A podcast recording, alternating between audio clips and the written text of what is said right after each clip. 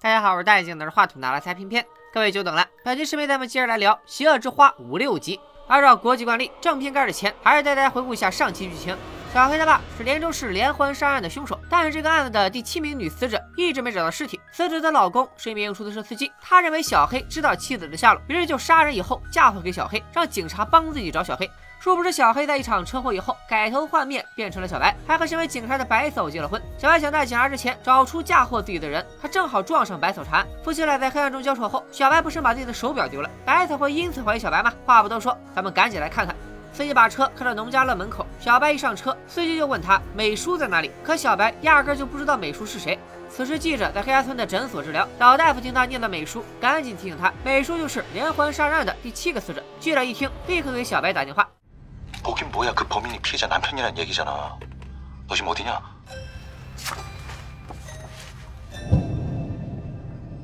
나 지금 아 어디냐고. 알 거 없어. 끊어. 婆婆那张拍到了小白的照片，果然在自己手上。小白二话不说，抢过来就一把撕碎，并表明他对黑爸杀人的经过一无所知。 司机认为小白是在狡辩，他也没打算在这里搞定一切。说罢，司机就想迷晕小白，而小白掏出之前做好的匕首，戳中了司机，趁机下了车。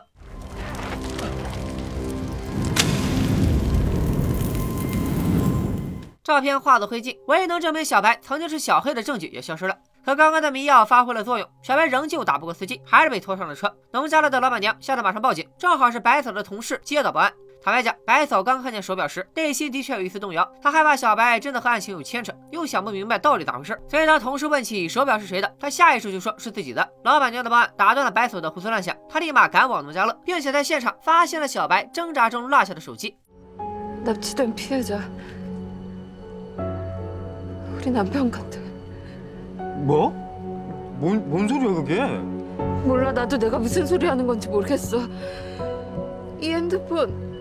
이 핸드폰 이거 우리 희성 씨 핸드폰이야 他在相册中翻出小白的照片，老板娘一看，这不就是刚刚被绑架的帅哥吗？得知小白被司机绑架了，现在很可能有生命危险，白嫂的心更乱了。他现在该上哪去找司机呢？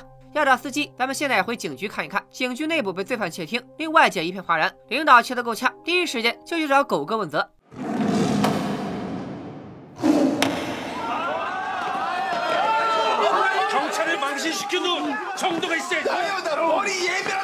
경찰을 망신시켜도 정도가 있어야지. 아유 나 머리 예민하단 말이야 아유 경찰이 어? 범인한테 이용을 당해? 狗哥也不甘示弱，反手抓住了领导的脑袋。专案组组长制止了这场闹剧，他催促狗哥赶紧去抓司机。狗哥马上留了百草，根据出租车公司的监控定位，确认司机还没离开村子。百草按狗哥的爆点去追人，他一路狂飙，堪比女版拓海，眼瞅着马上就要追到司机了。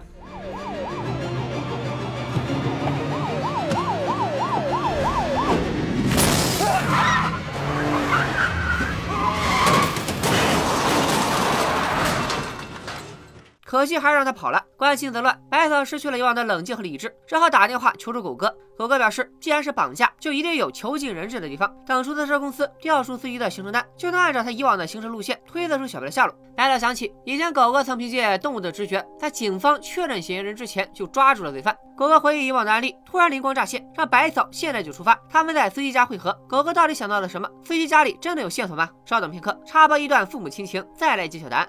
重案组组长来到白爸和白妈说明情况。一般的父母碰到儿子被绑架，大多都会情绪激动，哭天抢地，少不了质疑警察的办事效率。可白家老两口却很淡定，除了白妈有点精神紧张，白爸甚至冷静地关心起案情进展以及罪犯会不会被绳之以法。等组长离开后，白爸安慰白妈说：“就算警方查出小白的身份，他们也可以假装毫不知情，外人都会以为他们是被变态杀人犯控制的可怜父母，谁会忍心责怪他们呢？”原来在白爸眼里，小白只不过是个随时可以抛弃的工具人。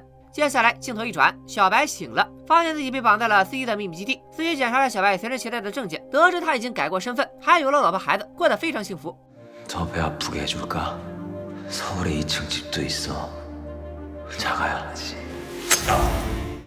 司机现在只想知道一件事：他老婆美术的尸体在哪？小白一直不说，他就一刀一刀把小白捅中马蜂窝。小白这人一向是君子报仇，现在立刻马上就报。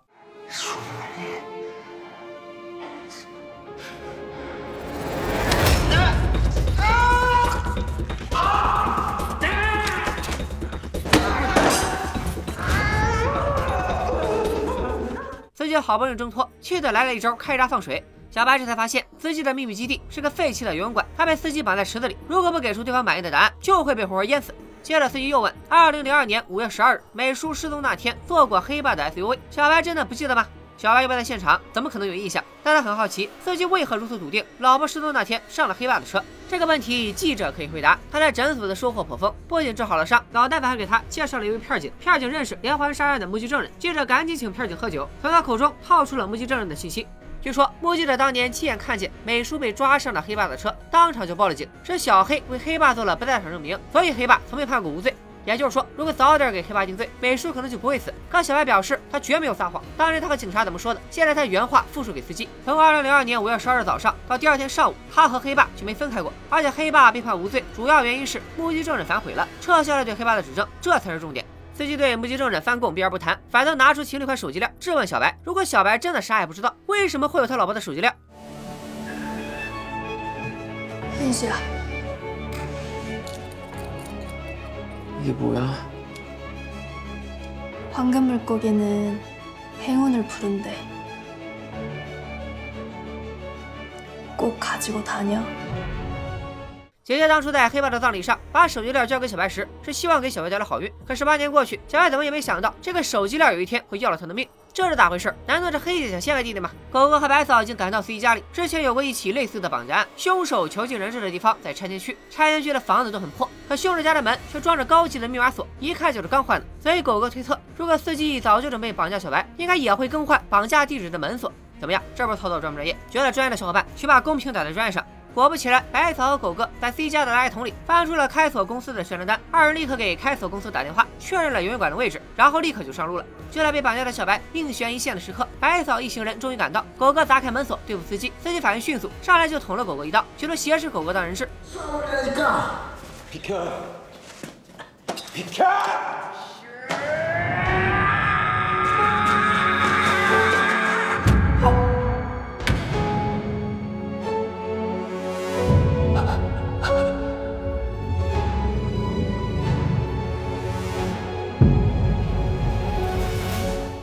也因为失血过多晕了过去。白嫂子赶紧去救老公，她发现小白在水里，想都没想就跳了下去。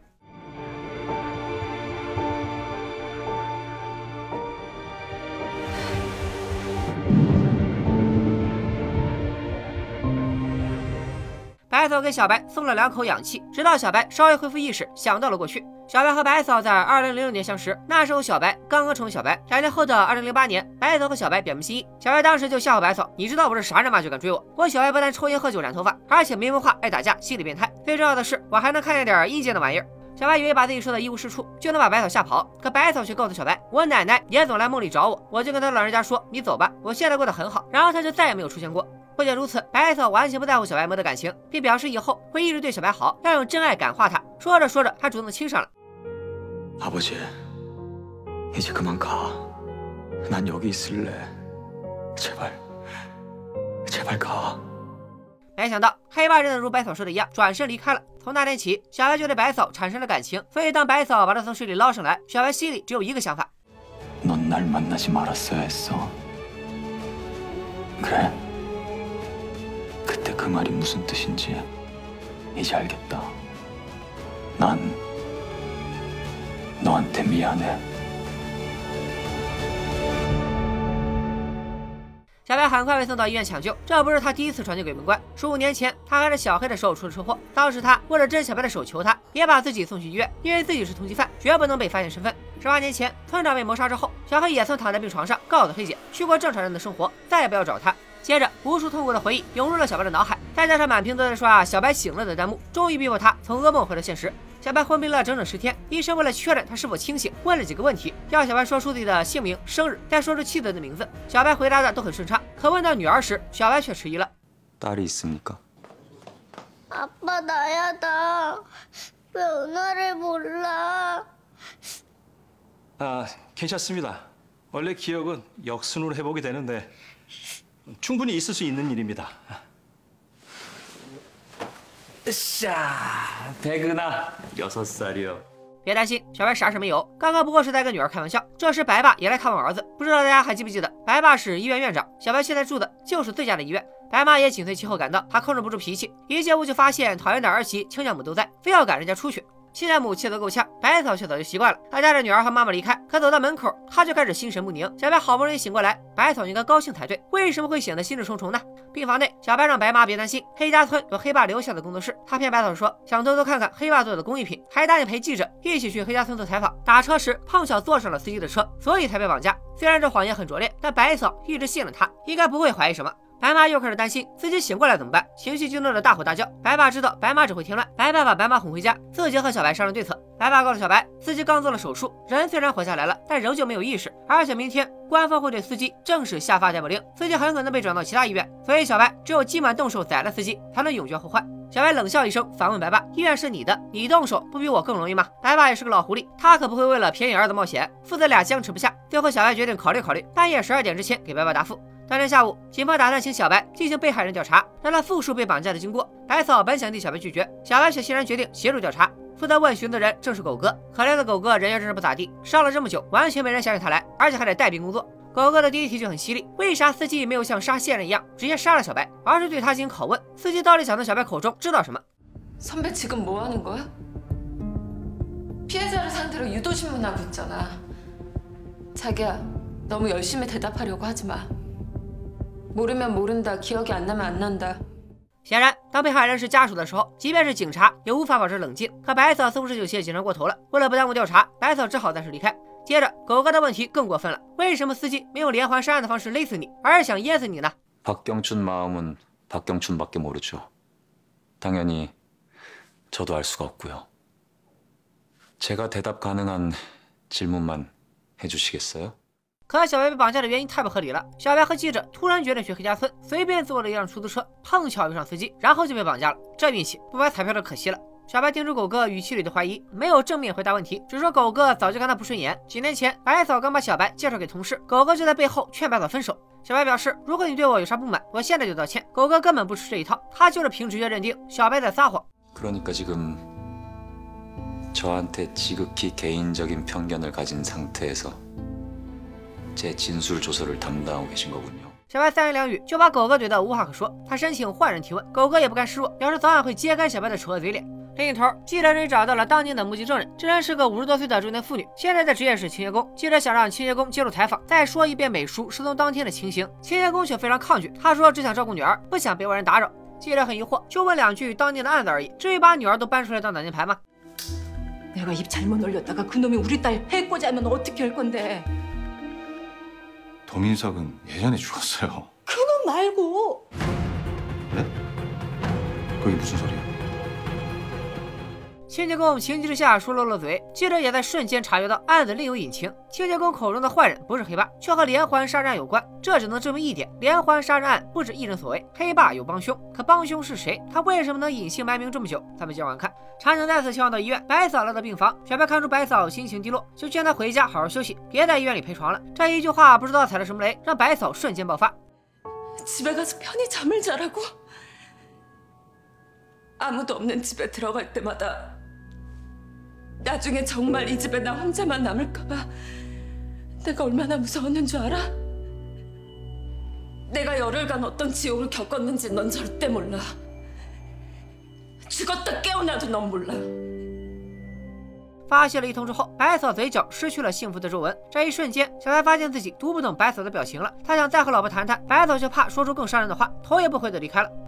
而白嫂这段时间到底经历了什么呢？小白昏迷的前三天，她恨不得把医生绑在小白床边，就担心老公突然出什么状况。但她万万没想到，小白出的状况和身体无关。小白昏迷期间无法自控，当他梦到黑姐时，就情不自禁的说了一堆梦话。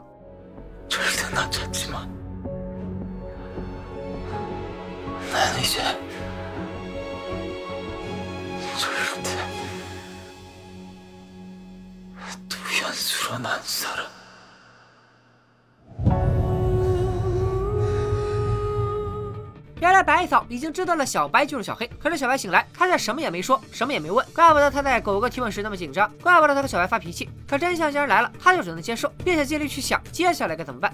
恰巧电视台蹭热度做了一期连环杀人案的专题节目，白草无意中看到记者正在介绍黑爸工作室的电视，他顿时有了一个大胆的想法。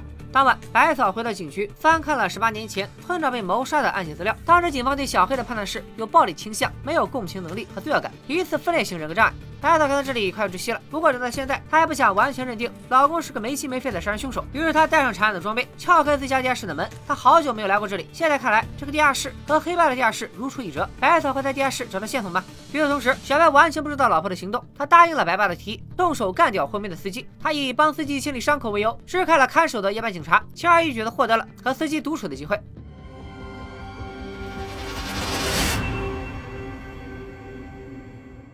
原来司机早就恢复了意识，他之所以假装没有知觉，就是在等小白来杀他，只希望临死前小白能大发慈悲，告诉他老婆的尸体在哪。小白无言以对。老哥，咱都折腾到你死我活了，你咋就不信我是真的啥也不知道呢？司机干讨了几天，也找回了一丝理智。他发现自己对小白的了解都来自于村民的传闻，而他却因为传闻杀死线人，拷问小白，做了一堆荒唐事。所以现在小白要杀他，司机也无话可说。既然这样，小白决定再问司机最后一个问题，然后就送他上路。当司机听到老婆死亡的消息时，心里是什么感受？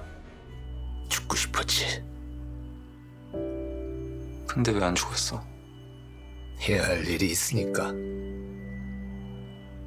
미숙이를 더 안전하고 더 편안한 곳에 데려다 주고 싶었어.小白还是无法理解，但他认可对老婆有感情的男人应该都会和司机一样，即使人死不能复生，也想妻子得安葬。最后一个话题说完，小白就要送司机上路了。两分钟之后，夜班警察察觉到不对劲，火急火燎地赶回病房。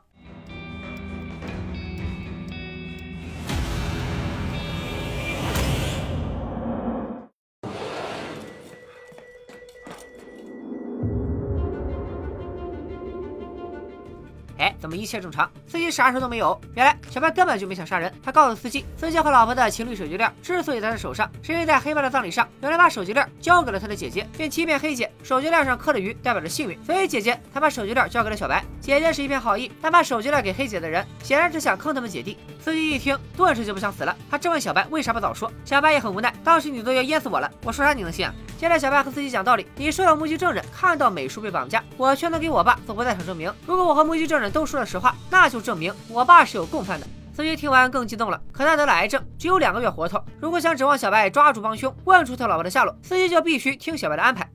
아 참 경찰이 궁금해하더라고 당신이 날 고문한 이유 지금부터 내 말 잘 들어 这段话没有明说，但我推测小白应该是和司机串通了口供，教他怎么通过警察的问询还能不暴露自己的身份。就这样，小白在收编了记者之后，又收编了司机。而小白绝对想不到，此时的白嫂刚把整个地下室喷满显影液，小白之前和记者互殴留下的血迹，现在还能看得出来。白嫂又在角落里找到了记者当时割断的袋子，她开始害怕老公和黑爸一样，也是个变态杀人犯。可就在他不知所措的时候，女儿小时候用的学步车却让白嫂平静下来。白嫂一看见学步车，就想起了小白细心照顾女儿的画面。比起传闻，她更相信自己看到的。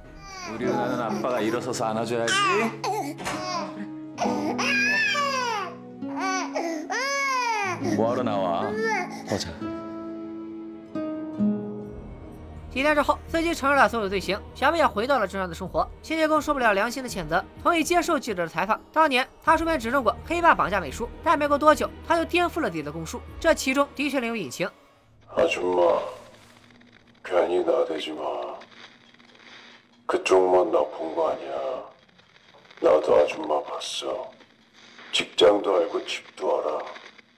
录音里有一个男人威胁清洁工，并且告诉他，村长就是想替人出头，才丢了性命。可录音里的男人究竟是谁？他是不是黑爸的帮凶？难道说是他杀了村长？这些问题目前还无法确定。白嫂来见现任的妻子，早些时候，现任妻子打来电话，说他手中有小黑的东西，想约白嫂单独见面，帮他破获十八年前的案子。一见面，现任妻子就拿出一个黑色的背包，说是小黑和现任一起打工时留下的行李。妻子希望白嫂赶紧抓住小黑，一想到有个变态杀手在小法外，他就吓得睡不着觉。白嫂却替小黑说话，一个精神变态无法照顾比自己弱小的生命。可根据资料可知，小黑有一条养了十年的狗。就算黑崖村的人都说小黑是黑爸的帮凶，杀了村长，但却并没有人亲眼看见小黑行凶。白嫂这番话是说给谢恩的妻子，也是说给自己。她一定要查清真相，哪怕要亲自给小白定罪。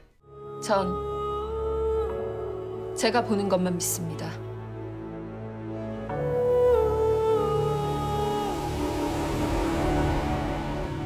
第二周花五六集的内容到这里就戛然而止。本期虽然没有新的案件，却看得我抓心挠肝，恨不得冲进去替小白向所有人解释，他真的没杀人，他真的是无辜的。但白草还是令我感动，她得知了老公的真实身份，却在巨大的冲击下冷静地做出判断，没有盲目的指责和质问，还是一如既往的认可小白的为人。我相信未来有一天，白草一定能查出所有真相，还小白一个清白。至于黑爸的帮凶到底是谁，会不会是黑姐？小白会不会顺利找到他？小白和白草什么时候才能坦诚相对？